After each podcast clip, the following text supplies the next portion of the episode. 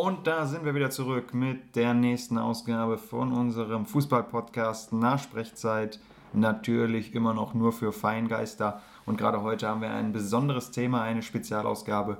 Wir sprechen heute über Kultspieler. Und dazu begrüße ich natürlich wieder im Studio unseren Kollegen Herrn Preuß. Ja, hallo, hallo. Ähm, mir wurde in der letzten Woche zugetragen, dass ich äh, oft am Ende meiner Ausführungen gesagt habe, ich bin gespannt darauf, ich bin gespannt auf wie sich das in den nächsten Wochen entwickelt. Bin gespannt darauf. Und äh, ja, ich versuche mich da natürlich ein bisschen zu bessern und das nicht mehr so oft zu sagen, kann aber natürlich nichts versprechen. Bin aber erst einmal gespannt darauf, wie sich die heutige Sendung entwickelt. Schönes Thema und äh, ja, bestimmt einige tolle Spieler dabei. Auf jeden Fall, ich bin auch sehr gespannt darauf. Ich finde es auch schön, dass Sie schon das Feedback hier der Community direkt einbeziehen. Ja. Was wir zunächst mal klären sollten, um die Hörer auch nicht zu verwirren, unsere Definition von Kultspielern. Zunächst habe ich mir natürlich mal rausgesucht, was man überhaupt unter Kult versteht. Und da ist zum Beispiel, was im Duden genannt wird, die übertriebene Verehrung, die jemanden oder einer Sache zuteil wird. Das ist natürlich in unserem Fall etwas speziell, denn man muss klar sagen, wir unterscheiden Lieblingsspieler vom Kultspieler. Das ist was anderes. Ja, genau. Also Spieler wie Sinedin Sidan, die sind vielleicht auch irgendwo Kult, weil sie, weil sie eine große Karriere hinter sich haben, aber das sind nicht die Spieler, auf die wir uns heute konzentrieren, sondern äh, wir konzentrieren auf, uns auf Kultspieler, die uns äh, längerfristig in Erinnerung geblieben sind, wahrscheinlich auch durch Sachen, die jetzt nicht unbedingt zur fußballerischen Qualität beigetragen haben, aber wir sind mal gespannt, da ist es schon wieder, ähm, welche Spieler heute dabei sind.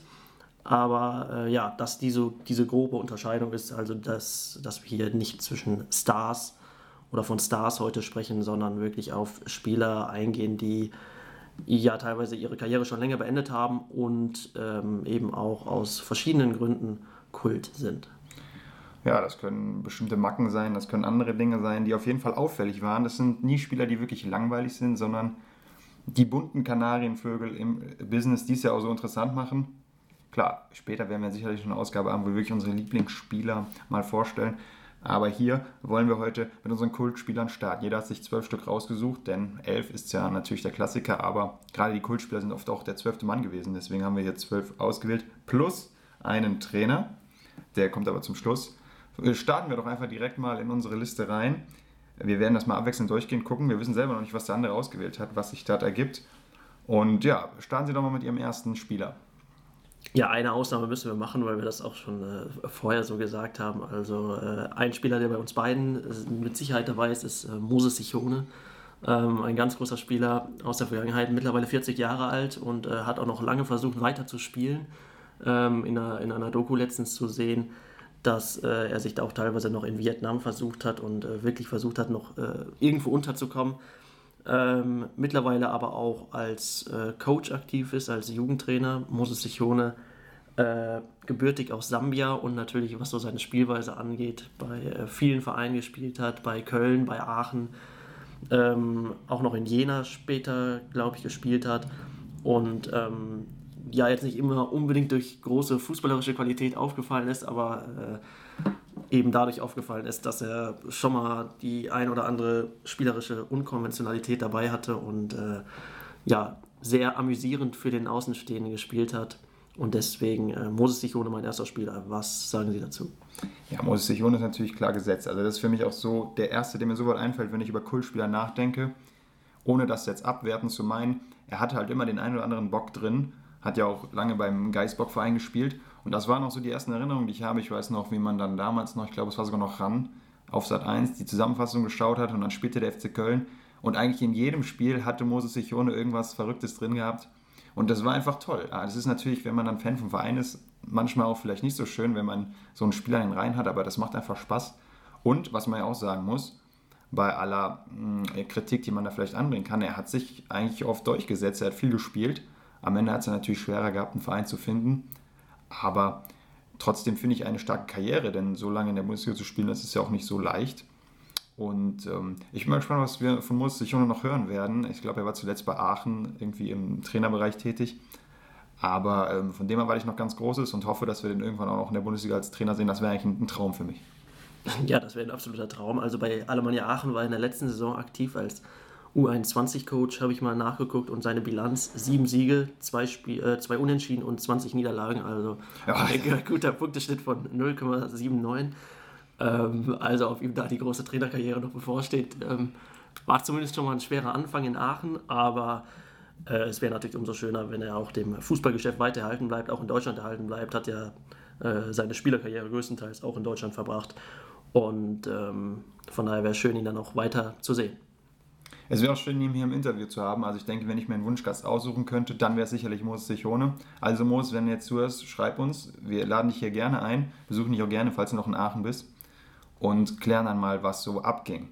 Also Moses Sichone, unsere Number One, das kann man schon mal sagen. Aber jetzt gehen wir mal weiter in die Tiefe und zu den nächsten Spielern. Der nächste Kandidat bei mir, da wird es direkt ein bisschen internationaler, aber ich habe mich jetzt nicht nur auf die Bundesliga beschränkt, ist Ole Gunnar Solskjaer.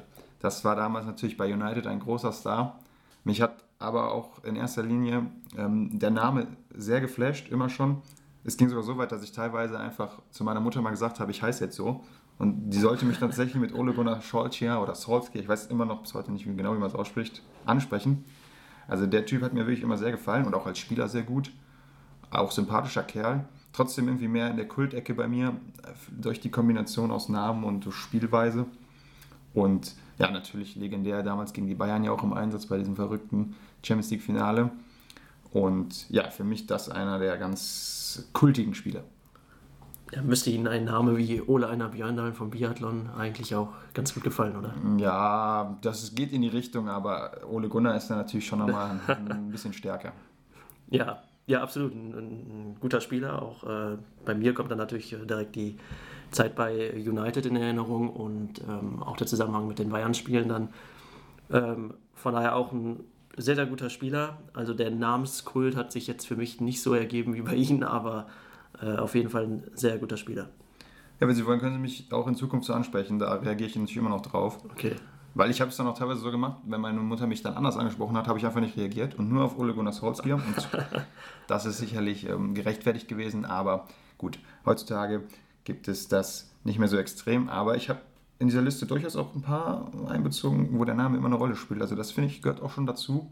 Es ist ja auch wichtig, was, ja. wie, wie ein Spieler heißt.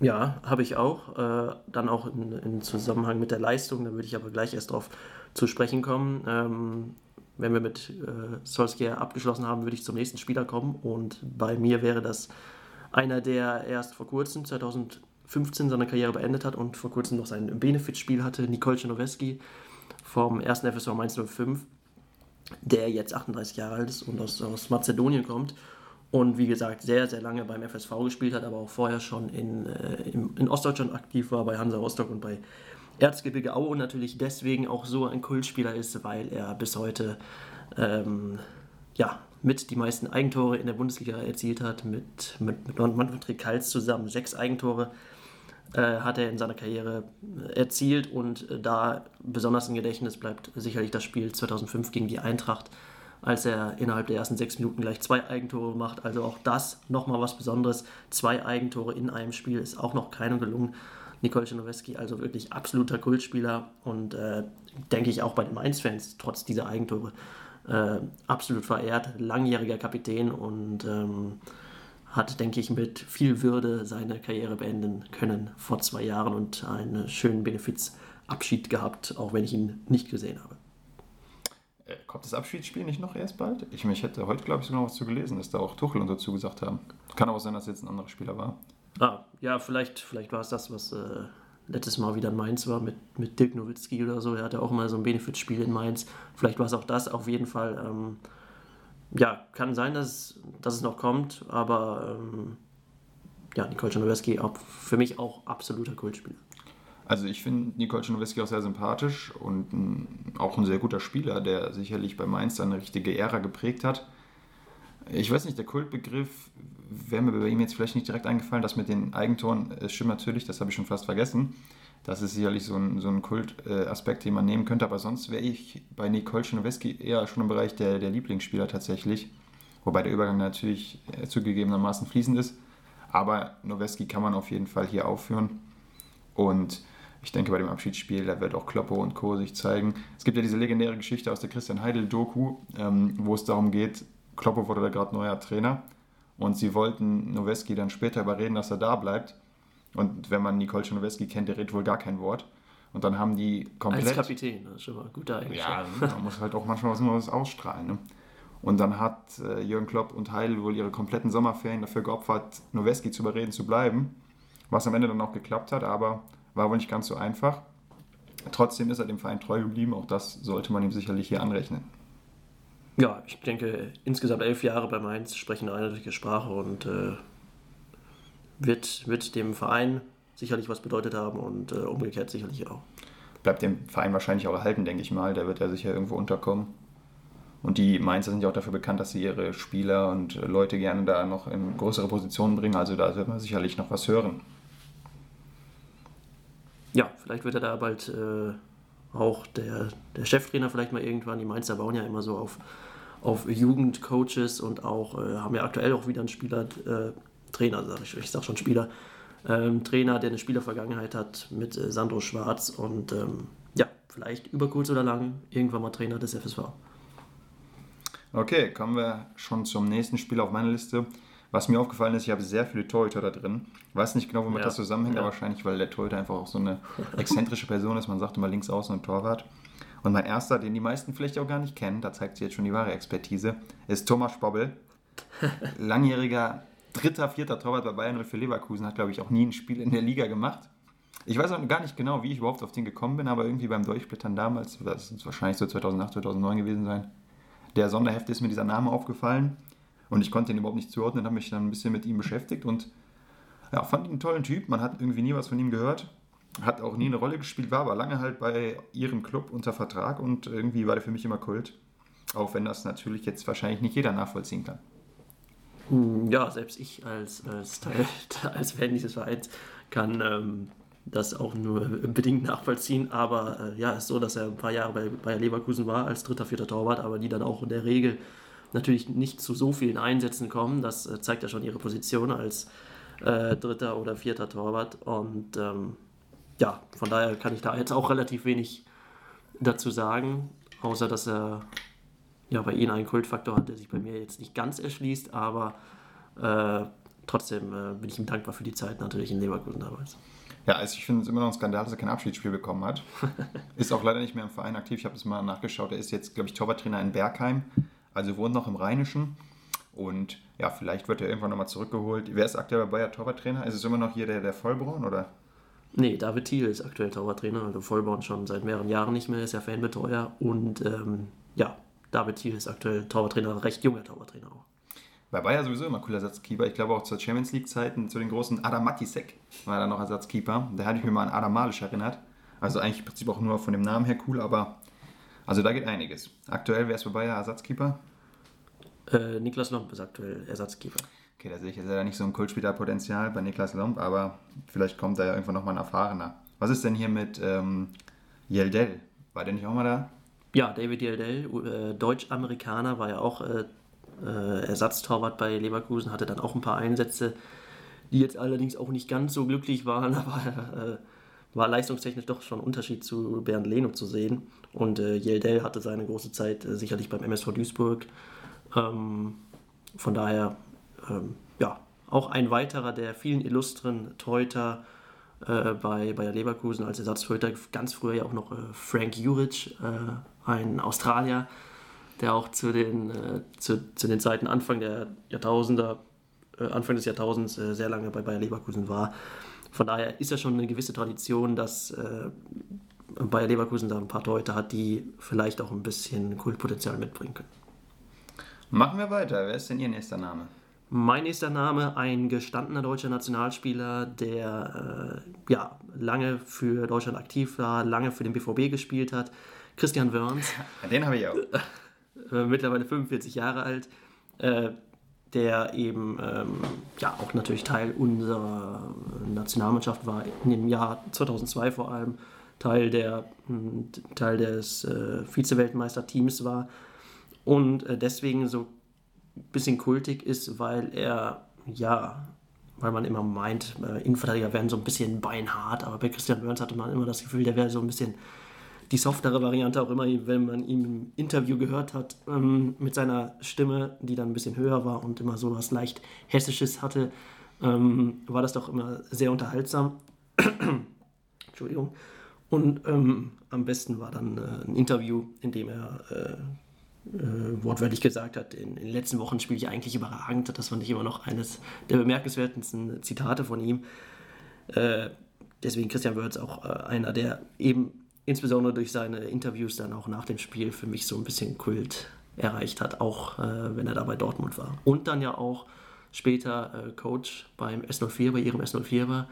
Äh, an welche, an welche Anekdoten können Sie sich da vielleicht in dem Zusammenhang erinnern oder was ist Ihre Meinung allgemein zu Christian Wörns? Also in seiner Zeit als U17-Trainer ist er jetzt nicht sonderlich groß in Erscheinung getreten, war auch schnell wieder weg. Ist jetzt auch aktuell, glaube ich, bei Augsburg 2 zurückgetreten, leider. Das finde ich ein bisschen schade, aber ich habe ihn natürlich auch auf meiner Liste, obwohl er beim BVB gespielt hat. Christian Wörns ist natürlich dieser klassische Feingeist, für den wir diesen Podcast ja auch unter anderem machen. Und natürlich seine Interviews, wie Sie schon gesagt haben, legendär. Bei uns in der Schule war es eine Zeit lang ein sehr großes Thema, das Interview zu seiner Ausbildung 2006, als Klinsmann ihn da völlig unberechtigt natürlich aus dem Kader geworfen hat. Da gab es dieses schöne Gespräch, wo er dann meinte, das war link und gemein. Und das ist ähm, leider nie mehr aufgefunden worden. Gibt es nicht in den Tiefen des Netzes, haben wir lange gesucht. War ein absolut tolles Interview. Auch seine anderen Statements natürlich immer sehr, sehr interessant und lustig. Ja, und Christian Wörns ist, glaube ich, auch ein guter Typ, so, mit dem man wenig Stress hat. Also der wirkt recht, recht angenehm und ist halt einfach, das ist auch so ein klassischer Kultmann, den man ganz klar nennen muss. Und er gehört natürlich auch zu der Zeit, wo die ganz, ganz großen Spiele der Nationalmannschaft stattgefunden haben. Und ähm, da will ich auch direkt weitermachen, denn ich habe noch einen aus dieser Gilde. Carsten Ramelow. Carsten Ramelow ist äh, für mich auch so einer, der technisch jetzt nie der Überragende war, konnte aber gut dazwischen gehen. Äh, war einer, der für Bayern 04 sicherlich wichtig war, damals auch, als man Richtung Champions League-Finale marschiert ist. Und eben auch in der Nationalmannschaft zusammen mit Novotny und Co., Jens Jeremies, wer da alles dabei war. Also wirklich beinharte Typen und auch beinschlechte Spiele, muss man wirklich sagen. Also die Nationalmannschaftsspiele zu der Zeit konnte man nicht wirklich ansehen. Trotzdem habe ich sie damals gerne geschaut, da habe ich mich noch richtig auf die Nationalelf gefreut. Mag auch der Jugend geschuldet gewesen sein, aber das hatte noch richtig was, wo man zittern musste in der Quali gegen Finnland und gegen Albanien überhaupt weiterzukommen und dann gegen die Ukraine in den Playoffs zu spielen. Also das war noch schöne Zeiten und da gehört Carsten Ramelow für mich dazu ist, glaube ich, heute Vizepräsident der VDV, also dem, dem Verband quasi der, der Spielergewerkschaft. Und ja, Carsten Ramelow, also den würde ich mir heute auch gerne noch in jeder Mannschaft wünschen. Ja, absolut ein Spieler, der äh, sehr loyal ist und äh, sehr viel für die Mannschaft auch getan hat. Ähm, lange bei Leverkusen war, wie Sie schon gesagt haben, und ähm, da sowohl in den erfolgreichen als auch in den nicht erfolgreichen Zeiten immer äh, dabei war und auf dem Platz gestanden hat.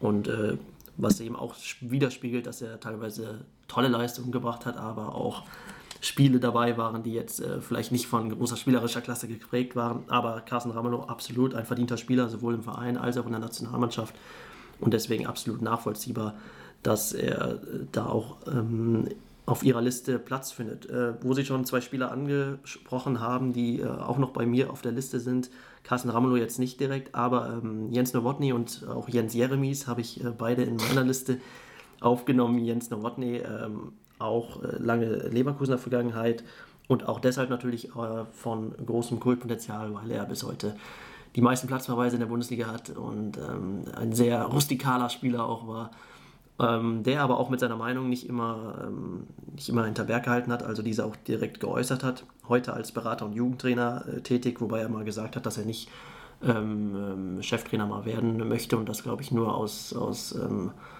aus Gründen seines Sohnes, weil er dann äh, Fußballspiel angefangen hat, äh, sich überreden lassen hat, dass er auch äh, kurz als Jugendtrainer aktiv ist. Also seine Tätigkeit geht mehr in Richtung Berater ja, und Jens Jeremies, ähm, auch so einer, der mal ordentlich dazwischen gehauen hat.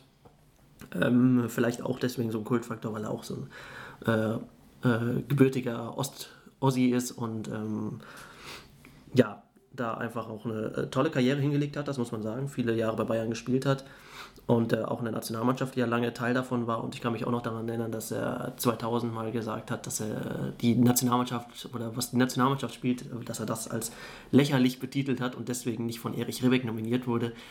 Und ähm, ja, da kann man die äh, Suspendierung ehrlich gesagt nicht nachvollziehen, weil diese Nationalmannschaft schon einen äh, sehr, sehr schlechten Fußball gespielt hat und deswegen äh, das äh, vielleicht auch ähm, gerechtfertigt war. Ja, und jetzt Jeremies hat heutzutage, habe ich nachgeschaut, eine Stiftung, äh, wo ich jetzt aber auch nichts Näheres zu weiß. Und man muss ja auch sagen, dass er sich in den letzten Jahren oder eigentlich seit Karriereende in der Öffentlichkeit sehr, sehr rar gemacht hat, man sehr wenig von ihm hört. Und das vielleicht auch mal so eine, so eine angenehme ähm, Sache ist, dass Spieler sich mal wirklich zurückziehen aus dem Profifußball und ähm, scheinbar dann auch ähm, Platz finden in ihrem neuen Leben außerhalb dieses Hochglanz, äh, Hochglanz äh, Zweiges Fußball. Was ein bisschen überrascht. Er hat ja lange unter Völler und Kalmund gearbeitet und dann sich bei den Medien zurückzuhalten, ist ja schon eher seltsam. Also das lernt man da ja wahrscheinlich eher nicht. Ja, das stimmt, aber ich äh, kann mich jetzt auch nicht daran erinnern, dass er mal äh, große, ausschweifende Interviews auch äh, zu Spielerzeiten gegeben hat und da auch nicht unbedingt der Erste war nach dem Spiel, der am Mikro gestanden hat.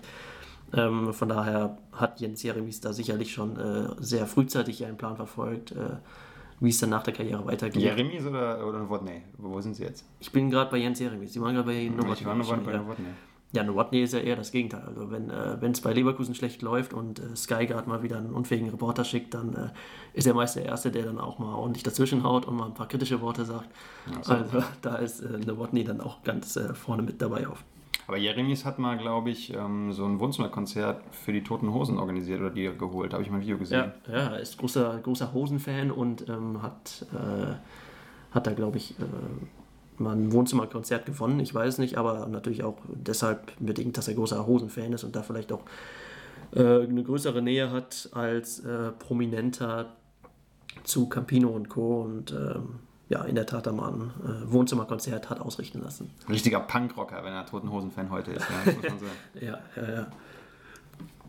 Ja, wie sieht es bei Ihnen aus? Ähm, jetzt habe ich schon zwei weitere vorgelegt, dann äh, machen Sie am besten mal die nächsten zwei. Ja, ich würde diesen Blog direkt der Kult deutschen Kultspieler abschließen. Ich habe nämlich auch noch zwei Namen, die in diese Kerbe schlagen. Hanno Balic und Frank Fahrenhorst. Und Frank Fahrenhorst, Gefahrenhorst früher oft genannt, ist aktuell auch bei uns, U17-Trainer, sehr erfolgreich übrigens. Und ich mochte den damals irgendwie schon ähm, sehr, zusammen mit Per Mertesacker, das war auch immer so ein Duo, die haben ja dann auch getauscht, der eine ist dann nach Hannover, der andere nach Bremen. Und mir hat immer die Spielweise gefallen, aber es war halt auch sehr riskant, was er gemacht hat. Oft üble Fehlpässe, die dann sofort zu Gegentoren geführt haben. Es war auch so EM 04 die Zeit, wo Fahrenhorst ganz groß gehandelt wurde und dann eben nicht mehr so hoch.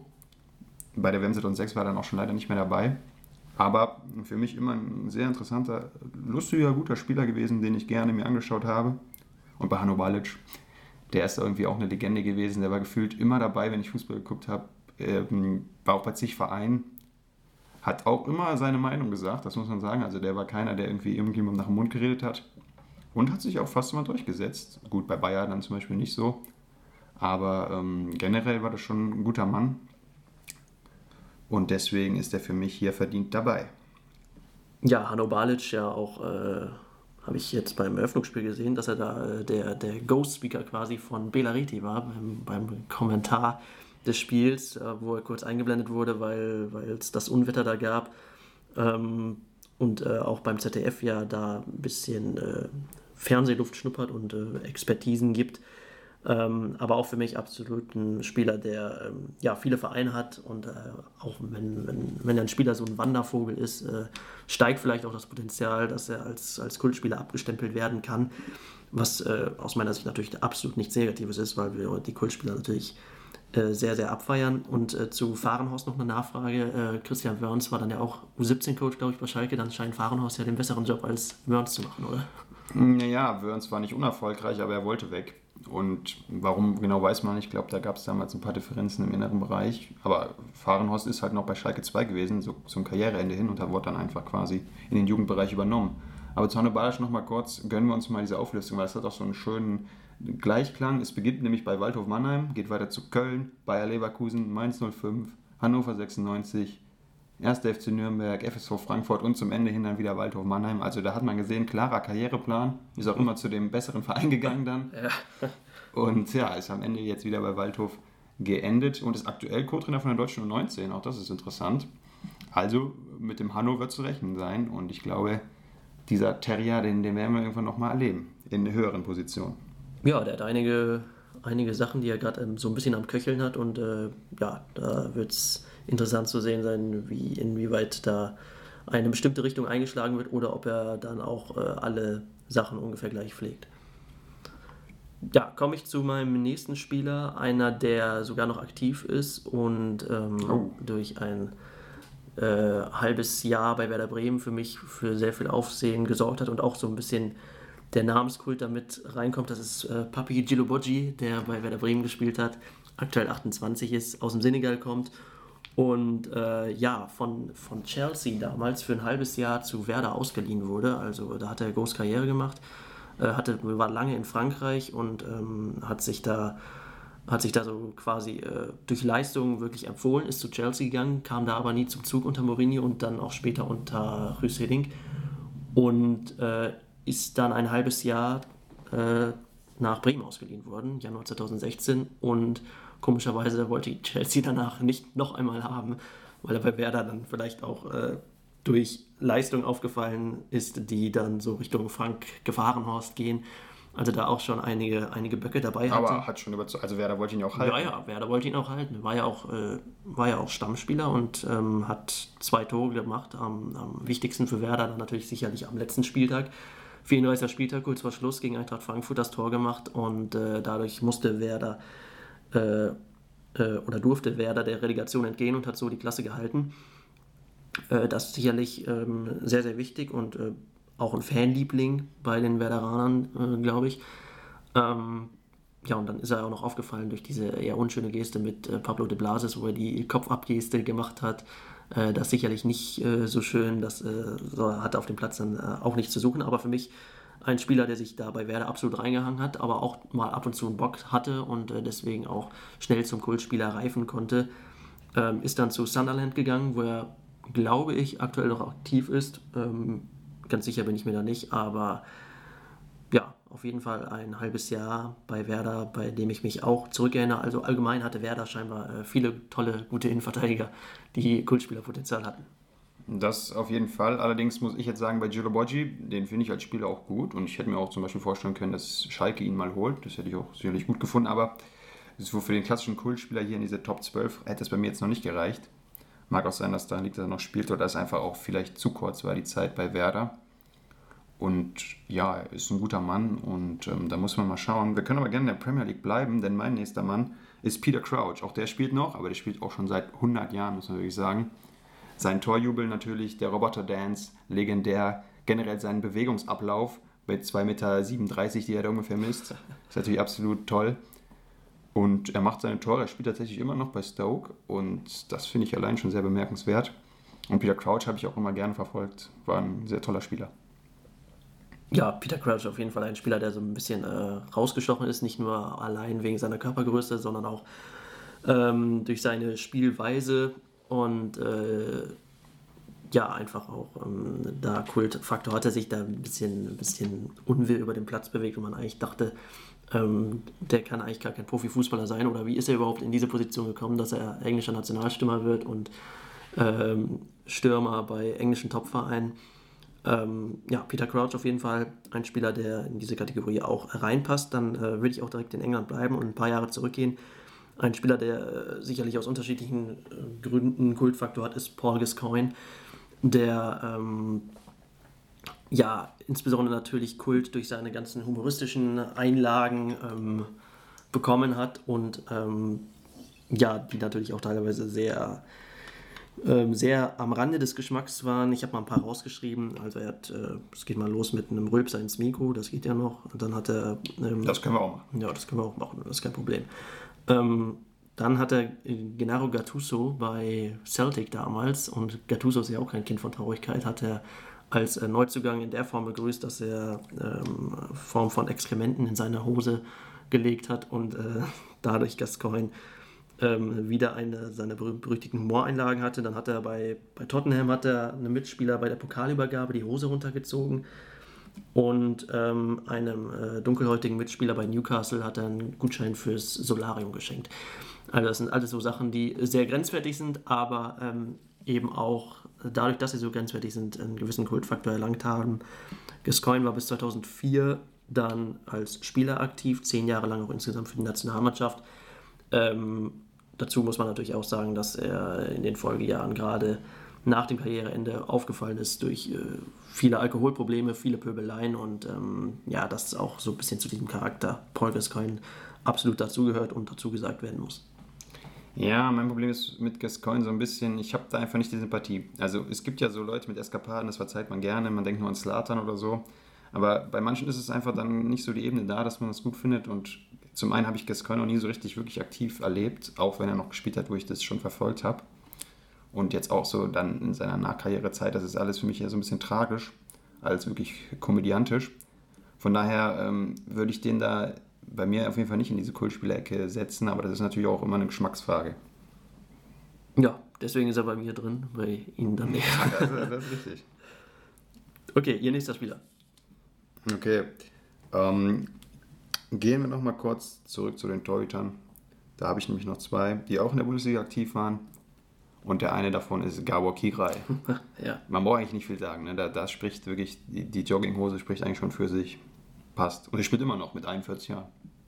Ja, äh, Gabor Kirai habe ich auch äh, in meiner Liste aufgeführt. Äh, er spielt immer noch. Ähm, graue Schlabberhose, natürlich das Merkmal von äh, Gabor Kirai, was die Geschichte, die rührt daher, dass, äh, dass äh, ein Zeugwart mal in den 90er Jahren äh, keine Torwarthosen mehr dabei hatte und er in eine graue Jogginghose schlüpfen musste und äh, Spiel, ein entscheidendes Spiel gewonnen hat damit und sie dann auch äh, im Nachhinein dann nicht mehr abgelegt hat.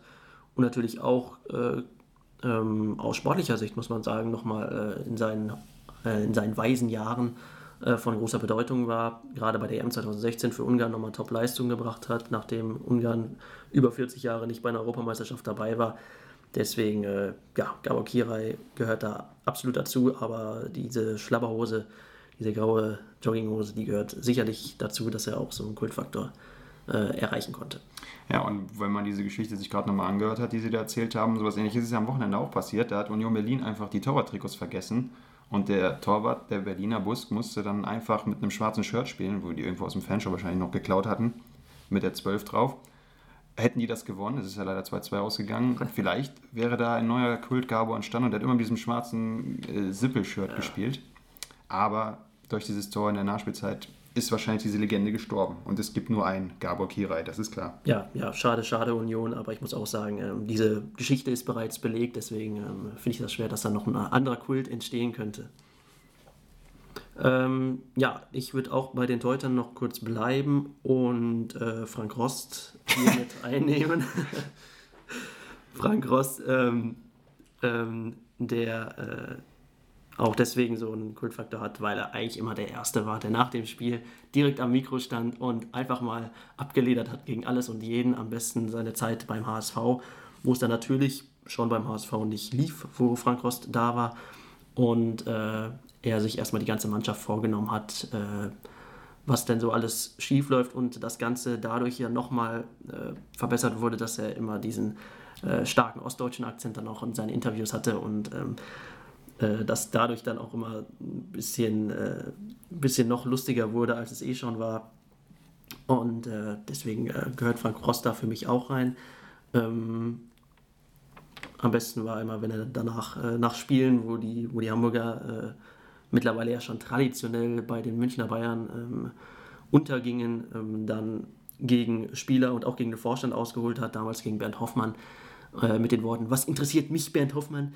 und äh, da immer schnell auf 180 zu bringen war, auch nur durch leichte Nachfragen und ähm, das äh, für mich immer sehr, sehr äh, amüsierend auch wirkte. Frank Rost, der seine Karriere natürlich auch mittlerweile beendet hat, nachdem er ja noch mal kurzes Intermezzo in New York hatte, zwei Jahre dort gespielt hat und ähm, ja, sich heute aber auch äh, sehr, viel, sehr viel einsetzt, vor allem für, für schwer erkrankte Menschen und auch für, äh, für eine ähm, für, äh, oder gegen Analphabetisierung und äh, ja, deswegen auch noch ähm, dahingehend was macht. Nach der Karriere ja kurz bei den äh, Hamburger Frauen sogar als Trainer tätig war, da äh, hatte ich auch mal einen kurzen Einblick. Ähm, da ging er auch nicht zimperlich mit den Frauen um, war glaube ich auch nur ein Jahr und ist mittlerweile, ähm, wenn es denn noch stimmt, bei Werder Bremen Jugendcoach und ähm, ja, wird interessant zu sehen sein, inwieweit der äh, Frank Ross da eine Trainerkarriere einschlägt in den nächsten Monaten oder Jahren. Ja, das wird interessant. Mein Verhältnis zu Frank Rost ist auf jeden Fall sehr ambivalent. Er war natürlich lange bei uns auch im Tor.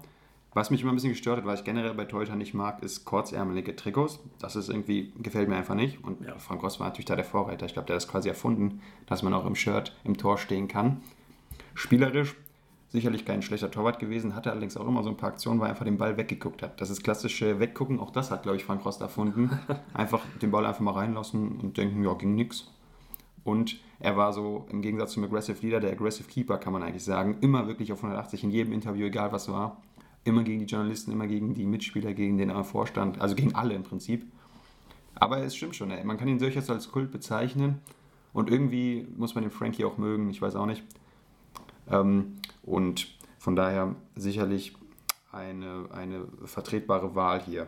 Ja, es ist ja auch was, was man sich heute mal ein bisschen öfter wünscht, dass die Spieler mal in, in den Interviews ähm, ein bisschen, äh, bisschen mehr abledern und ein bisschen mehr ihre Meinung sagen, weil das heutzutage einfach alles so schon durch äh, Medientraining, durch die Vereine so kontrolliert ist, dass dann auch wirklich kaum noch interessante Interviews, vor allem nach den Spielen, dann zustande kommen und äh, immer das gleiche 0815-Gelaber dann äh, oft über die, über die Sender läuft.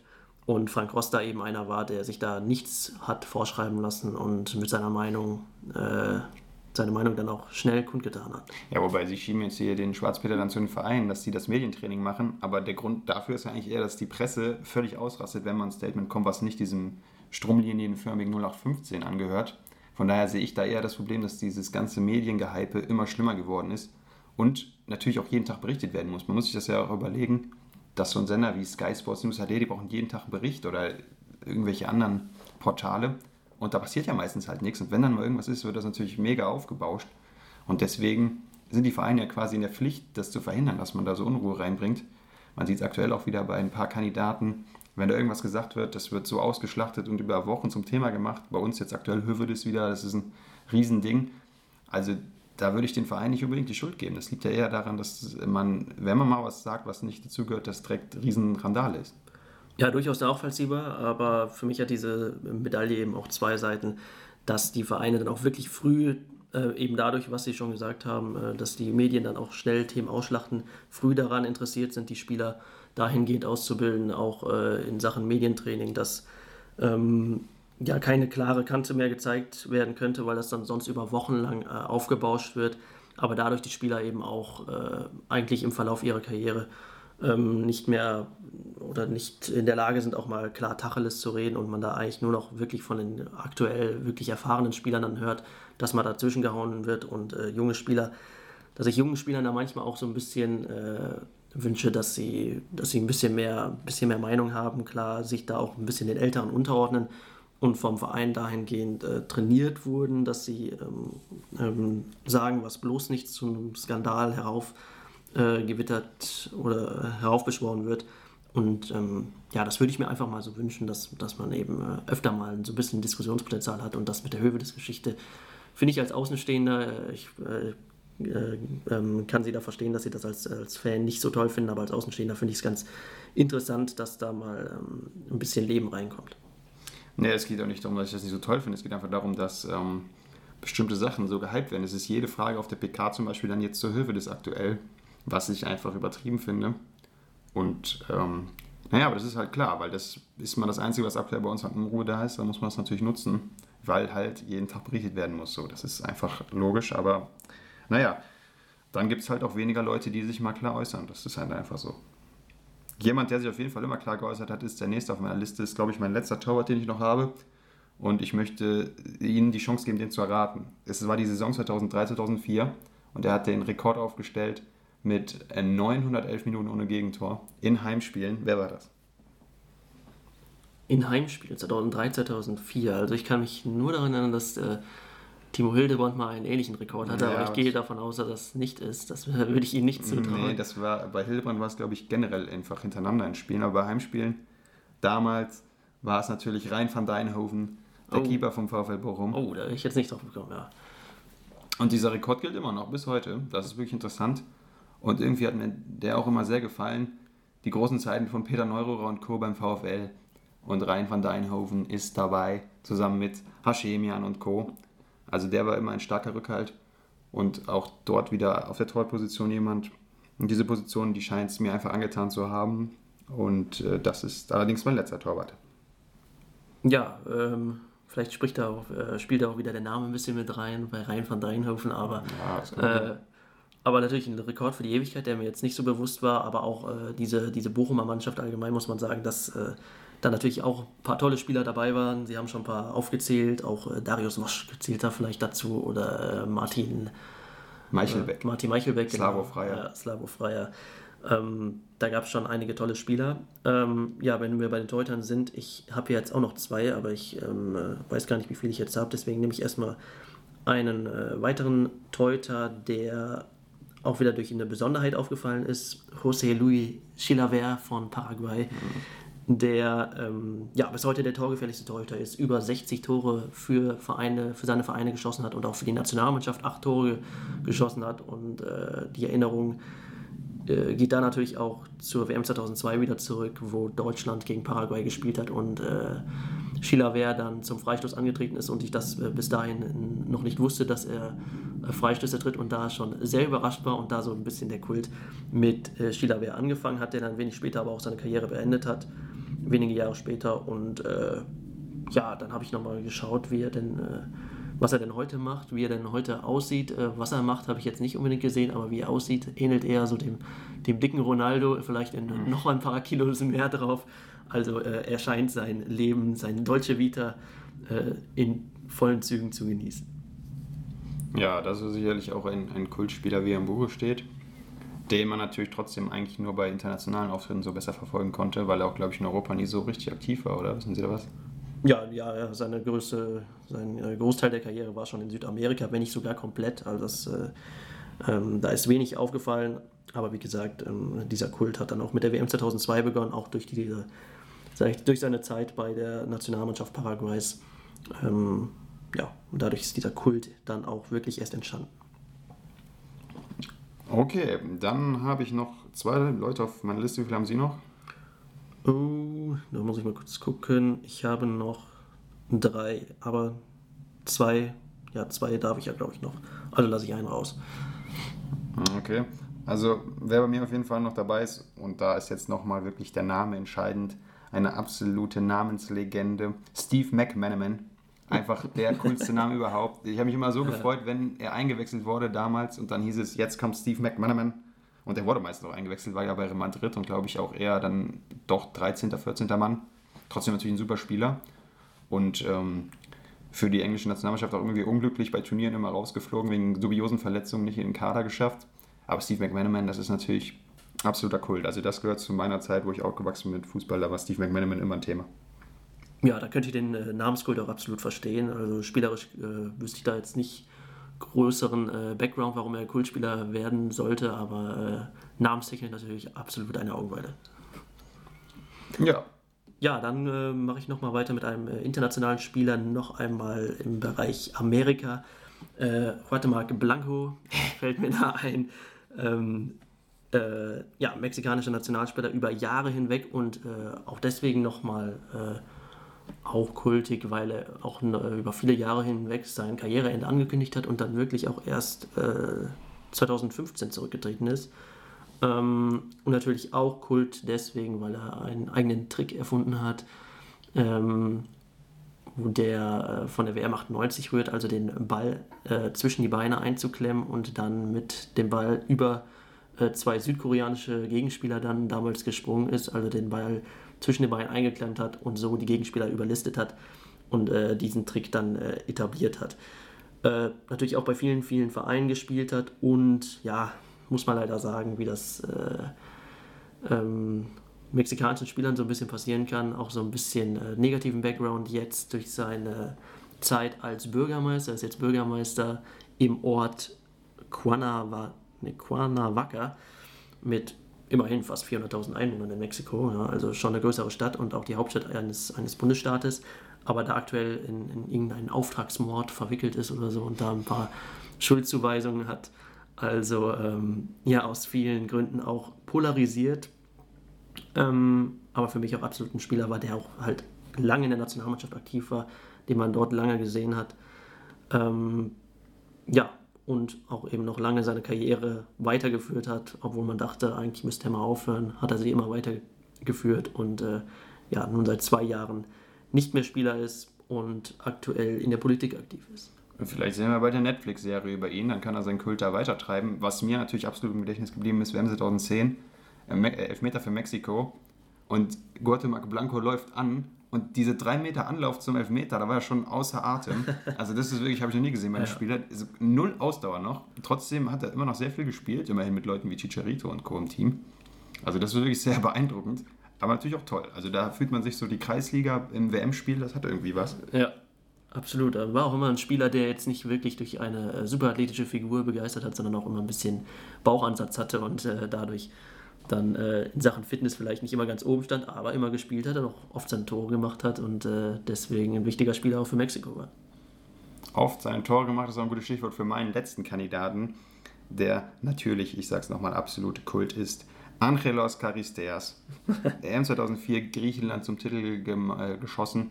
Und dann ist der große Traum tatsächlich, danke Felix Magath, ich muss nochmal sagen, er war tatsächlich nochmal später, als er dann schon nicht mehr so groß war, ein halbes Jahr bei uns unter Vertrag und die Legende ging natürlich weiter. Sein allererstes Spiel, wir liegen zurück gegen Eintracht Frankfurt oder steht unentschieden, auf jeden Fall stand auf der Kippe. Charisteas soll für die letzten fünf Minuten reinkommen, wird eingewechselt. Das Stadion steht jetzt nicht gerade Kopf, weil man war bei Charisteas doch eher ein bisschen skeptisch. Aber sein allererster Ballkontakt, zack, Tor, 2-1 Sieg. Gegen die Eintracht damals ging es um den Abstieg quasi noch, weil Schalke in dem Jahr nicht gut war. Und dieses Tor wirklich Gold wert. Und er durfte dann noch später den Pokal in den Abendhimmel noch recken. Allerdings hat er im Finale leider nicht mehr gespielt, was schade ist. Aber Charisteas, den habe ich immer sehr gerne verfolgt. Er war irgendwie nie so wirklich gut, hat nie so eine gute Torquote gehabt. War ja auch bei Nürnberg und bei Bremen und so. Außer bei dieser M04, da war wirklich auf seinem Zenit. Und trotzdem habe ich den immer sehr gerne verfolgt. Er war auch immer so ein bisschen mies gelaunt, aber trotzdem irgendwie toll. Also der hat mir sehr gefallen.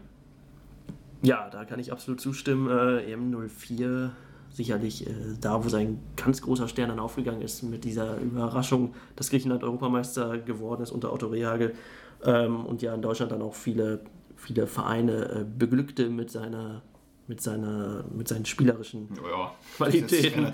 Äh, bei Schalke war, bei Werder war, auch bei Leverkusen war, die, wo es dann auch sogar einen eigenen Fangesang für Charisteas gab. Also, zu Recht. Ähm, ja, absolut zu Recht. Und ähm, ja, wie Sie schon gesagt haben, nicht unbedingt die große Torquote hatte, aber ich hatte immer das Gefühl, dass er äh, bei den wichtigen Spielen dann auf einmal, äh, wenn er nur fünf Minuten gespielt hat, für entscheidende Tore gesorgt hat.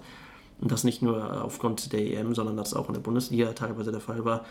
Und ähm, ja, absolut ein Spieler, der auch auf diese Liste gehört. Ähm, zu meinem letzten Spieler, dann würde ich noch bei den Stürmern bleiben und äh, habe mich nach langem Zögern dann doch noch für äh, Carsten Janker entschieden, mhm. ähm, der äh, lange bei Bayern gespielt hat und ähm, ja auch so ein Stürmer war, wo ich in, nicht wusste, wie ist er überhaupt in diese privilegierte Position gekommen, dass er bei Bayern oder in der Nationalmannschaft dann auch ähm, Stürmer spielen durfte, weil äh, ich ihn jetzt spielerisch nicht immer so überragend fand, dann auch bei Lautern Spieler später gespielt hat. Und eine interessante Geschichte auch noch ist, dass er nach seiner Zeit bei Bayern, wo er bis 2002 war, dann nach Italien gewechselt ist zu Udine Calcio und äh, dort äh, es dort in Italien eine Wertung gibt, ähm, wo die schlechtesten Spieler der Saison gekürt werden und Carsten Janka dort den souveränen dritten Platz belegt hat. Das ist eine zynische Wertung, ne? Ja, also das, das habe ich jetzt nicht erfunden. Also das müssen Sie in Italien nachfragen. Ähm, und da zum drittschlechtesten Spieler der Saison 2003 gespielt hat und mich das so ein bisschen bestätigt hat. Aber Carsten Janka für mich auch absolut ein, ein äh, ja, Mann, der ähnlich wie Christian Wörns, finde ich, ähm, auch, äh, glaube ich, ein sehr, sehr angenehmer Zeitgenosse ist und einen äh, sehr guten Charakter hat und seine Trainerkarriere dann in Österreich gestartet hat und auch immer noch dort aktiv ist. Und jetzt seit dieser Saison ist er zum ersten Mal Cheftrainer bei einem Drittligisten in Österreich. Also äh, mühsam ernährt sich das Eichhörnchen, aber äh, vielleicht hören wir von Carsten Janker später auch nochmal was. Man hat ja einiges von ihm gehört, als er Co-Trainer war in Österreich und da ist er mal richtig mit Roger Schmidt aneinander geraten. Da gab es diese Szene, wo er wohl reingerufen hat, klatscht den um, faul den um, wie auch immer. Und das hat Roger Schmidt natürlich gar nicht gefallen. Da gab es dann richtig Ärger nach, kann man bei YouTube auch noch verfolgen, diese Interviews. Da war so ein bisschen Zweifel an seinem guten Charakter, aber mhm. naja, im Spiel ist man natürlich manchmal auch ein bisschen unter Strom und kann man das vielleicht entschuldigen. Und Roger Schmidt ist ja auch immer so eine Sache, wenn man mit dem aneinander gerät, das äh, passiert ja dem Besten, habe ich gehört. Aber Carsten Janka sicherlich ein äh, guter Mann, der 2002 ja auch uns viel geholfen hat, dass wir überhaupt so weit gekommen sind. Das ist ganz klar, ohne ihn wären wir niemals so weit gekommen. Ähm, bevor wir zu den Trainern kommen, zum Abschließenden, möchte ich noch kurz erwähnen, wer es in meiner Liste nicht geschafft hat, wer trotzdem toll ist. Einmal Timothy Atuba, sollte man einfach bei YouTube mhm. Atuba-Trick eingeben, da gibt es ja. zwei legendäre Szenen, Marcel Reif wunderbar kommentiert. Ulfa Luigi, einfach, der Name ist auch toll und natürlich, dass er damals eine unglaubliche Ablöse gebracht hat, obwohl er nie so richtig toll war. Und Andreas Hinkel, auch zu erwähnen, äh, auch natürlich nur für seine Gesangskünste in dem legendären Nutella Arizona Arizona Spot. Immer noch meine persönliche Tormusik sicherlich. Äh, und der letzte, den, den ich noch äh, vergessen habe, war neben Karagunis, der ist mir eben bei Charistias noch eingefallen, auch super Typ. Oh, ja. Kara, ne, wer kennt ihn nicht? Gerade Howard Webb, guter Freund von ja. ihm. Und natürlich David Seaman, noch ein Torwart, den man sich auch, natürlich nur mit Zopf, das ist wichtig, ähm, da sich ja nicht nennen könnte. Hatten Sie noch irgendwen, die Sie nicht nennen konnten? Ja, bei David Seaman kann man gleich noch David James mitnehmen, der war auch so ein super englischer Torhüter. Dann ähm, äh, Michael hat auch eine legendäre Zeit in Hamburg oh, der war ganz kurz. absolviert. Ähm, der war auch noch ganz, ganz toll. Dann haben wir, habe ich noch Matthias Hein, auch so ähnlich Frank Rost-Style, der so nach ja. dem Spiel der erste war, der Mikro stand und äh, mittlerweile schon lange, lange Jahre Torwarttrainer bei Pauli ist. Und äh, ja, Erik Cantona habe ich noch, der ähm, ja, insbesondere durch seinen Kung-Fu-Tritt damals aufgefallen ist, was jetzt auch nicht unbedingt ein positives Merkmal war, aber auch noch eine interessante Geschichte, sich mal mit Jörg Stiel angelegt hat. Das könnte auch noch so ein potenzieller oh. Kultspieler sein. Ja, vor allem wegen Namen. Ja, Eric Cantona wollte so den, den Beach-Soccer in Frankreich ein bisschen äh, fördern und war dann auch lange aktiv und äh, ist dann mit Jörg Stiel zusammen bei einem Turnier 2009 aneinander geraten und äh, hat sich da, äh, hat ihm dann, glaube ich, auch äh, eine Backpfeife gegeben oder sowas. Ähm, also Eric Cantona äh, würde ich da auch noch reinzählen, äh, mit reinzählen und äh, ja, wenn Jörg Stiel schon dabei ist, würde ich den auch noch nehmen. Klar, wenn da jemand drin ist. Grogard natürlich auch legendär durch die 700 Aussprachen, die es gab und ein guter Kumpel von uns war ja auch HSV-Fan und hat davor geschwärmt, als er verpflichtet wurde. Das ist ein super Spieler. Dann kam der rein in diese legendären Papierkugelszene, die wird oft genug beschrieben, das müssen wir jetzt nicht nochmal machen, aber das war wirklich schon absolut lustig. Aber für unsere ganzen Kultspieler brauchen wir natürlich auch die entsprechenden super kultigen Trainer. Wen haben Sie denn da ausgewählt? Äh, ja, fangen Sie doch mal an, weil äh, wenn, ich, wenn Sie den gleichen haben, dann würde ich noch mal einen anderen okay. nehmen. Also ich habe mich nach langem Hin und Her, es gibt wirklich sehr viele, das ist bei Trainern schwierig, doch einen genommen, der mehr als Co-Trainer auffällt, der allerdings auch eine skurrile Nationalmannschaft wohl trainiert, wo ich nicht genau Infos habe, aber es ist natürlich The One and the Only. Und ich, eigentlich müsste ich jetzt die nächsten drei Minuten schweigen, denn das zeichnet ihn aus. Selko Bovac, Co-Trainer von Jürgen Klopp, der noch nie, und ich wirklich noch nie ein Interview gehört habe. Ich weiß nicht, wie er spricht, wie seine Stimme ist. Das ist das letzte große Mysterium in dieser Welt. Ich habe wirklich gesucht bei YouTube, überall auf Pressekonferenzen. Selbst als er mal Klopp vertreten musste, er gibt keine Interviews. Das ist wirklich Wahnsinn. Schriftlich gibt es ein, zwei Sachen, aber so ein Audio-File oder ein Video von ihm gibt es einfach nicht. Selbst äh, ich habe nach Trainings gesucht, wo er mal Autogramme gibt oder so und spricht, aber auch dort hört man ihn nicht. Also, das ist wirklich ein unfassbares Mysterium, allein deswegen und natürlich auch der Look, wie er sich verhält, so, das ist ja auch wohl das taktische Genie hinter Kloppo. Also Sergej Bobac ist für mich immer ein absoluter Kult. Ja, man hört wirklich absolut kein Wort und äh, das ist mal so ein kleiner Aufruf an äh, alle Fans von Borussia, nee, nicht mehr von Borussia Dortmund, aber ähm, von Liverpool. Von Liverpool. Die hören sich ja auch zu. Ja, klar. Äh, help us, please. Help us, help We us, need Selko's voice.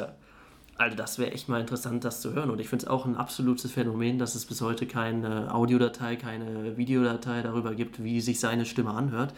Äh, ob er überhaupt Deutsch spricht, das weiß man ja auch nicht. Ich, ich vermute so, er ist schon lange in Deutschland, aber er hat wahrscheinlich noch so ein, ich denke, so leicht hohere Stimme, also nicht sehr tief und so einen leichten Balkan-Dialekt könnte ich mir auch noch vorstellen. Aber vielleicht spricht er auch perfektes Hochdeutsch, man weiß einfach nicht. Ja, und dann gab es mal eine Geschichte mit äh, Kevin Großkreuz, äh, wo Buvac dann auch mal im Training richtig ausgerastet sein soll und äh, äh, Großkreuz aufgefordert hatte, den Platz zu verlassen. Aber auch davon gibt es leider nichts Verbrieftes. Äh, das ist sehr, sehr schade und ja, das ist so eigentlich ein Lebensziel, das, das, das wir haben, dass wir so eine Stimme von, von äh, Selko Buvac gerne noch mit dabei hätten. Also ein Interview vor allem. Das wär, also ja. dann muss es sich schon, okay, aber Sergej Bogac, da würde ich dann Moses doch für absagen. Ja. Aber ich glaube, es wird schwierig. Ich habe ihn auch gewählt, weil er natürlich so einer dieser ewigen Co-Trainer ist und die sollte man vielleicht auch mal ein bisschen in den Spotlight bringen. Es gibt ja so ein paar, die einfach es nie schaffen oder auch gar nicht wollen, Cheftrainer zu sein. Die bleiben dann immer der Co-Trainer. Sind dann immer ein bisschen vernachlässigt von der Presse, aber das sind ja teilweise wirklich auch die, die wichtigen Leute und von daher meine Wahl da für diesen Assistenten. Ja, Leute wie Peter Hermann zum Beispiel, die wären auch zu nennen, aber äh, der gibt dann ja auch schon mal durchaus ein Interview. Also bei Seko Bubac ist das wirklich ein absolutes Phänomen und äh, da kann man nur hoffen, dass sich das in den nächsten äh, Jahren noch irgendwie zeigt, dass er mal ein Interview gibt und wenn er uns hören sollte, gerne sein erstes Interview kann er hier geben, und, äh, wie schon angesprochen. Also das ist gar kein äh, Problem. Ähm, ja, ich würde noch einen anderen äh, Trainer nennen, der ja von Erfolglosigkeit nur so, nur so äh, strotzt. Äh, Michael Fronzek, ähm, der auch in den letzten Jahren, dadurch, dass er eben kaum Jobs bekommt und äh, ähm, ja auch kaum erfolgreiche Zeiten mal bei seinem Verein hatte, eigentlich immer mit jedem Verein gefühlt abgestiegen ist oder äh, vorher kurz, kurz vorher entlassen wurde. Ähm, aber ein wirklich absolut netter Zeitgenosse, glaube ich, ist und damals äh, eine Geschichte auch mit, mit Elf Freunde, wo äh, Fabian Boll erzählt hat, äh, aus seiner Zeit von St. Pauli zusammen mit Michael Fronzek, äh, wie er die Spieler dann auch motiviert und dann äh, Vergleiche ins Tierreich sucht und sagt, ihr müsst so griffig sein wie ein Erpel und hat dann lange in einem Hotel Tiere beobachtet und genauso sollt ihr agieren, Männer. Ähm, also Michael Fronzek, glaube ich, ein sehr, sehr netter, sympathischer Trainer, der allerdings, muss man wirklich sagen, kaum Erfolg hat und, glaube ich, auch vom Punkteschnitt her der, mit der erfolgloseste Trainer überhaupt in der Bundesliga-Geschichte ist. Okay, damit ist unsere... Ähm, oh, kurzer, kurzer Einwand äh, wollte ich noch sagen. Ein äh, Typ, der hier nicht absolut nicht vergessen werden darf, ist Hans Meyer. Den möchte ich nur kurz erwähnen.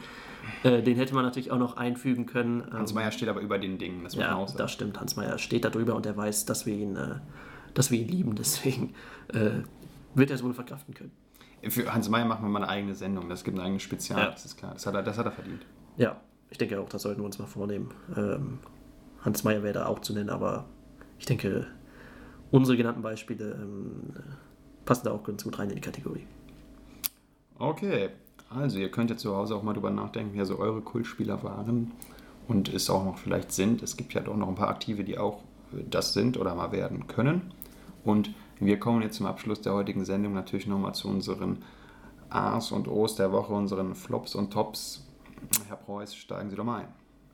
Ja, das äh, A der Woche, ich habe lange überlegt, ob es das A oder das O der Woche sein soll. A, also das Positive, aber ich habe mich für das Positive entschieden. Die Kritik von Manuel Gräfe am äh, Schiedsrichterwesen, am, am, am, System in Deutschland hat er ja stark Helmut Krug und äh, Herbert Vandel kritisiert und äh, mich da eigentlich nur so ein bisschen bestätigt, weil ich auch von Krug und Vandel jetzt in Sachen Sympathien äh, nicht so viel übrig habe und ähm, da die Kritik von Gräfe war, dass ähm, dass bei den Ansetzungen der Schiedsrichter oft nach Gusto gegangen wird, also nach Sympathie und nicht nach Leistung. Und ähm, äh, er da ja auch nochmal Felix Zweier mit reingenommen hat, das fand ich jetzt wiederum ein bisschen zu viel, auch wenn ich Zweier ähm, auch aus Leverkusener Vergangenheiten, aus dem Grund wahrscheinlich, äh, nicht so ähm, nicht so toll finde, finde ich es nicht gut, dass da äh, quasi ähm, Kollegenschelte betrieben wird. Ähm, aber so in seiner Kritik an sich ähm, hat er, denke ich, recht, wo er kritisiert hat, dass, er, dass da eben viel nach Geschmack aufgestellt, aufgestellt wird. Und ja, aktuell der, der Obmann bei den Schiedsrichtern, ja, Lutz Michael Fröhlich ist, der das vielleicht ein bisschen äh, besser machen könnte. Ähm, war schon eine sehr starke Kritik. Ähm, dann hat auch Bibiana Steinhaus im, im Sportstudium nur sehr ähm, zurückhaltender geantwortet. Sie hätte ja sagen können, dass es äh, klar so nicht geht, aber ähm, er hat jetzt auch nicht klar dementiert, dass, das, ähm, dass da jetzt äh, nichts Wahres dran ist, was Gräfe da gesagt hat. Äh, deswegen vielleicht auch nochmal so eine kleine weitere Bestätigung. Aber das für mich so der, der Aufreger der Woche, der positive Aufreger, dass Manuel Gräfe da auch mal ein Wort gesprochen hat, kam ein bisschen überraschend und auch so, dass er da direkt an die Öffentlichkeit gegangen ist. Ähm, vielleicht auch nicht die ganz feine Art. Deswegen habe ich da auch lange überlegt, ob es eher positiv oder negativ ist. Aber äh, ja, Gräfe eh kein Kind von Traurigkeit in der Bundesliga, hat er auch schon äh, super Leistung gebracht. Ähm, aber ich mag ihn eigentlich äh, ganz gerne, so, so von der Sympathie her. Ähm, ja, das ist mein A der Woche. Mein A der Woche. Was ist Ihre Meinung dazu? Es ist sehr schwierig, mich zu diesem Thema zu äußern, weil ich möchte mich juristisch da nicht auf so ein Glatteis begeben, weil wenn ich sage, was ich von Krug oder von Herbert Vandel halte, das ist, ähm, ja, wäre sehr schwierig, das hier noch zu verkaufen. Und nur mal so viel, Manuel Gräfe mochte ich als Schiri nie so gern, weil mir die Art Spiele zuleid nicht so gefallen hat. Es gab da mal ein Spiel, also nicht mal seine groben Fehler, das ist passiert ja jedem Schiri, aber es gab da mal ein Spiel von, von Wolfsburg auf Schalke, das fand ich ganz, ganz grausam. Das war einer der schlimmsten äh, Schiri-Leistungen überhaupt. Und trotzdem bin ich in diesem Fall absolut auf seiner Seite. Aber wie gesagt, mehr möchte ich dazu nicht unbedingt sagen. Das sagt ja auch schon einiges. Das, das Schweigen ist manchmal auch Gold. Ja. Selko Bovac hat uns das gelehrt. Ja.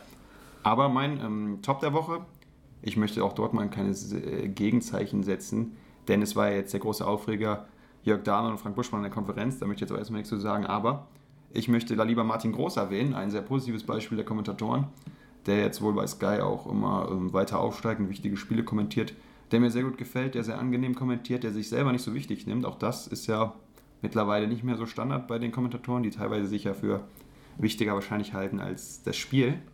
Und der ist da eine Ausnahme und deswegen möchte ich den hier mal kurz erwähnen, um auch mal was Positives über die Kommentatoren zu sagen. Auch da wird ja viel gemeckert und auch ziemlich übertriebener Hate, auch über äh, Dahlmann musste mir jetzt ein Interview lesen von ihm, wo er dann gesagt hat, was er alles an Messages bekommen hat. Teilweise wirklich ähm, völlig grausame Sachen. Und von daher nehme ich diese Woche als Top Martin Groß. Ja, absolut äh, verständlich. Martin Groß auch ein Kommentator, der mir schon seit äh, Jahren gut gefällt, jetzt beim Topspiel, also neben äh, Wolfuß und Kai Dittmann die dritte Kraft ist und ich bin auch mal gespannt, da ist es leider schon wieder, es tut mir leid, ähm, dass, äh, oder wie viele Spieler er in dieser Saison bekommt. Und auch eben einer ist, der bewusst seine Emotionen äh, einsetzen kann und dann auch wirklich zum, zum passenden Moment mal ein bisschen mit seiner Stimme hochgeht und sonst wirklich eine, eine sehr angenehme Begleitung des Spiels ist. Ähm, deswegen äh, kann ich da nur zustimmen, Martin Groß, ein guter Kommentator. Was war denn Ihr Flop der Woche? Mein Flop der Woche ist mehr so was Allgemeines, was sich so in den letzten Wochen ähm, oder Monaten noch etabliert hat, nämlich so eine gewisse Art von Spielerpressung eines, eines Wechsels, dass Vereine da oft unter Druck gesetzt werden. Aktuelles Beispiel natürlich äh, Dembele, aber auch schon in der Vergangenheit mit äh, Mikitarian damals, wo er zu United gegangen ist, ähm, dass er das da auch sehr forciert hat oder auch ein tagesaktuelles Beispiel, äh, Hada Jonai von Ingolstadt, der äh, suspendiert wurde, weil er nicht mehr für Ingolstadt spielen wollte und jetzt wohl äh, zu Huddersfield äh, wechseln wird. Ähm, also das ist wirklich ein absolutes Unding, dass, wie viel Macht da die Spieler auch teilweise haben und äh, welchem Problem sich dann die Vereine gegenüber sehen. Ich frage mich dann auch immer, warum es äh, bei jedem Spieler auch immer diese festen Ausstiegsklauseln gibt, warum sich dann ein Verein nicht mal dazu durchringt und sagt, äh, keine Ausstiegsklauseln vielleicht, weil sie die Spieler dann nicht bekommen und die denken, oh, jetzt bin ich so lange an den Verein gebunden, das vielleicht so ein, äh, ein Grund dafür ist, aber äh, diese Ausstiegsklauseln auch eben so ein Unding sind, was, was den Vereinen äh, wirklich zusätzlichen Druck bringt und so ein Vertrag wirklich auch abwertet, wenn ein Spieler vorher rausgekauft werden kann, gerade bei den Preisen, die äh, dann mittlerweile im Umlauf sind durch den Neymar-Transfer. Vereinstreue allgemein so ein Begriff ist, der scheinbar nicht mehr ganz so vielen Spielern wichtig ist, aber auch ganz wichtig noch ist als letztes Argument, dass die Berater in dem Hintergrund da auch, glaube ich, äh, sehr negativen Einfluss auf die Spieler haben und ja mittlerweile auch so viel Kohle scheffeln, Kohle scheffeln wollen. Äh, Mino Raiola sicherlich das beste Beispiel. Ähm, und ähm, ja, dass so vielfältige Probleme sind, die dafür sorgen, dass die Vereine einfach äh, wenig in der Hand haben, wenn der Spieler sagt, äh, ich möchte gehen, dass die äh, Spieler da aktuell einfach in der Lage sind, äh, am längeren Hebel zu sitzen und dann auch äh, ihrem Wunsch äh, ja, Folge geleistet wird. Also das Ganze ist natürlich in letzter Zeit nochmal aufgekommen und kocht sehr hoch, aber ich werde natürlich einfach meinen Hero Fritz von Torn Taxe zu diesem Thema mal kurz einbeziehen. Der hat unter der Woche dazu auch was gesagt und hat einfach erwähnt, dass es das auch schon halt immer gibt. Es ist jetzt natürlich sehr mh, hm, präsent, aber der große, gläubige Christ äh, Heiko Herrlich hat wohl dasselbe schon in den 90ern irgendwie gemacht, um damals als Spieler zu wechseln. Also, das ist auch kein ganz neues Phänomen, das muss man halt auch sagen. Ja, es ist mittlerweile halt auch in Dimensionen angekommen, wo die Vereine einfach, äh, wo, wo den Vereinen die die Hände gebunden sind und äh, die Vereine sich dann letztlich wahrscheinlich auch für die wirtschaftlich lukrative Alternative entscheiden und sagen, ja okay, dann nehme ich die 150 Millionen und dann blicken wir mal darüber hinweg, weil es halt auch mittlerweile kein Zurück mehr gibt. Also wenn man bei Dembele hört, ähm, dass, dass er selbst aus Spielerkreisen nicht mehr in der Mannschaft gern gesehen wird, äh, Castro da auch gesagt hat, äh, ich glaube nicht, dass es da für ihn noch einen Zurück gibt, dann sind das Dinge, die sich einfach äh, mittlerweile in einer, äh, in einer Vielfältigkeit und auch bei vielen Spielern so etabliert haben, äh, dass das äh, ein aktuelles Problem ist auch für die Vereine. Ja, kann man natürlich so sehen, wobei die Vereine halt immerhin noch das Geld bekommen. Es ist ja nicht so, dass ja. sie dadurch nicht viel erlösen. Das muss man sagen. Egal, ob ein Spieler streikt, das ist nicht mehr so, dass es jetzt den Marktwert irgendwie in den Keller bringt, ja. sondern die können ihre Ablöseförderung ja so behalten, wie sie vorher war. Es ist jetzt bei Barca und BVB ja sogar so, dass ähm, es wahrscheinlich so sein wird, dass Barca es am Ende zahlt, trotz dieser ganzen Versuche. Also ja. letztlich, klar, man, der Vertrag des Spielers hat vielleicht weniger Wert, aber die Vereine sind natürlich auch nie so die großen ähm, Vorbilder auf der anderen Seite. Wenn den Spieler nicht mehr wollen, wird er direkt in Trainingsgruppe 2 oder darf sich einen Verein suchen, ist freigestellt vom Training. Also es ist ja auf beiden Seiten da viel ähm, Vertragsrespekt verloren gegangen. Und von daher, naja, ist es halt der aktuelle Fußball so. Ja, das muss man äh, aktuell so sagen. Ähm, Wirtschaft, diese wirtschaftliche Alternative äh, vertröstet da die Vereine sicherlich noch mal ein bisschen, aber wenn man dann äh, Dembele nimmt oder auch bei bei Ingolstadt dann aktuell die beiden äh, Spieler äh, mit Tisserand und äh, Hadajonai, die ja auch schon wichtig waren für die Ingolstädter Mannschaft, dann äh, äh, ja, wünschen sich die Vereine wahrscheinlich trotzdem erstmal in erster Linie, dass die Spieler natürlich bleiben, weil sie auch äh, wichtige Spieler in ihren Vereinen sind. Aber wenn sich dann diese wirtschaftlich lukrative Alternative bietet, dann ähm, ja, kann man wahrscheinlich auch als Verein dann leichter sagen, okay, da lassen wir ihn ziehen und ähm, dann ist es so. Ja, Tisserand, das ist jetzt wohl 10 Millionen Kaufoptionen oder Pflicht nach ein paar Spielen, die der macht bei Wolfsburg. Also das ist ja finanziell sehr lukrativ für Ingolstadt. Ja. Und ich persönlich muss sagen, als Fan von meinem Verein, ich traue keinem Spieler mehr nach. Also wenn da einer wechseln will, dann würde ich den unter keinen Umständen halten, dann soll er weg. Hauptsache die Ablöse stimmt und fertig. Weil das macht für mich einfach auch keinen Sinn, wenn der Spieler wechseln will, wechselt er halt. So, was soll man den dann mit Gewalt halten? Das macht ja auch keinen Sinn. Wann identifiziert sich der Spieler sowieso nicht mit dem Club? Also ich würde nur wirklich Spieler behalten, die, die, sich die Aufgabe zutrauen und die dir auch mit ein bisschen Engagement und Leidenschaft nachgehen. Und wenn der Spieler wechseln will, soll er wechseln. Wo ich aber allerdings zustimmen muss, ist, ähm, das ist auch mein Flop der Woche, ist diese nicht unbedingt Macht, aber doch schon die Gier der Spielerberater. Denn gerade heute kam rein, dass Hannover sich schon mit Jairo von Mainz geeinigt hatte. Der Medizincheck war auch schon absolviert und der Deal ist trotzdem noch geplatzt, weil der Berater wohl so horrende Forderungen gestellt hat. Das zumindest sagt Horst Held Klar, da gibt es immer zwei Seiten, wahrscheinlich wird der Berater das jetzt dementieren und irgendwas anderes erzählen, aber es ist ja so, dass die Berater horrende Summen kassieren für was sie auch machen, die Vermittlung von Spielern. Sowieso fragwürdig, aber es gibt sicherlich auch gute Berater, die da vernünftig arbeiten, aber manche äh, wittern da wirklich nur die Kohle und das ist für mich dann natürlich sehr, sehr unangenehm. Ja, zu den Beratern hatte ich ja auch gerade schon ein bisschen, ein bisschen was ausgeführt. Also ich finde das auch ein absolutes Unding. Äh, wie, wie viel Eigenprofit mittlerweile die Berater in, in, in ihren Geschäften sehen und da, äh, dass das Spielerinteresse eigentlich wenig ähm, dazu beiträgt. Aber gerade wenn das so junge Spieler sind, die noch recht unerfahren sind und äh, auch Dembele ja oft so ein bisschen, bisschen jugendlich und wirsch noch wirkt, wo man äh, ihm einfach einen, einen, Berater, einen guten Berater an die Hand wünscht, dann äh, ja, ist das, ist das einfach äh, nicht so schön. Aber ja, wie gesagt, das ist wirklich ein Unding, dass die Berater mittlerweile so viel Geldgier da scheinbar auch haben und sich äh, selbst ein äh, schönes Leben ermöglichen wollen, dass, äh, dass das auch zu dieser, zu dieser ganzen Thematik einfach dazu gehört mittlerweile. Ich meine, bei Dembele könnte man noch drüber streiten. Da könnte man auch sagen, okay, der Schritt zu Barca ist jetzt der richtige. Also wenn der Berater ihm das redet, ist es gut. Er kann jetzt aktuell Stammspieler werden, die Position ist frei bei Barcelona. Das ist mit der beste Verein der Welt. Allerdings bei dem Beispiel Jairo jetzt, der spielt bei Mainz nicht mehr groß kannst du Hannover wechseln, das wird dann durch sowas verhindert, das ist natürlich dann eine Katastrophe. Das ist ja niemals im Sinne ja. des Spielers ja, deswegen äh, sind die Spieler, denke ich, gut beraten, an den richtigen Berater zu gelangen. Ähm, aber Wollen Sie nicht auch einsteigen jetzt als Spielerberater? Sie können sich vielleicht anbieten. Ja, also ich, ich würde das schon für sehr wenig Geld machen, also kein Problem. Also wenige Prozent äh, würden mir da schon reichen, aber es ist ja auch so, dass, äh, glaube ich, 10 Prozent in der Regel an den Berater gehen und äh, wenn die Summen dann immer mehr steigen und das dann auch im Interesse der Berater ist, dass die Summen steigen, dann äh, äh, verdienen sie natürlich auch mehr Geld daran und ähm, ja, ist einfach ein Problem, was dazu gehört. So, damit sind wir also für diese Woche durch. Der Ligastart war ja auch noch. Noch ist natürlich nicht viel geschehen, aber wir blicken schon bald auf den nächsten Spieltag. Und Jetzt steht natürlich auch eine kleine Sommerpause an bei uns, vielleicht auch. Vielleicht kommen wir erst in drei Wochen zurück, das müssen wir jetzt nochmal schauen. Da natürlich nach so einer anstrengenden Transferphase auch erstmal Urlaub geplant ist. Ansonsten, ähm, wir hören uns sicherlich in Zukunft wieder, bedanken uns fürs Zuhören und ich übergebe das Schlusswort mal wieder an meinen Kollegen.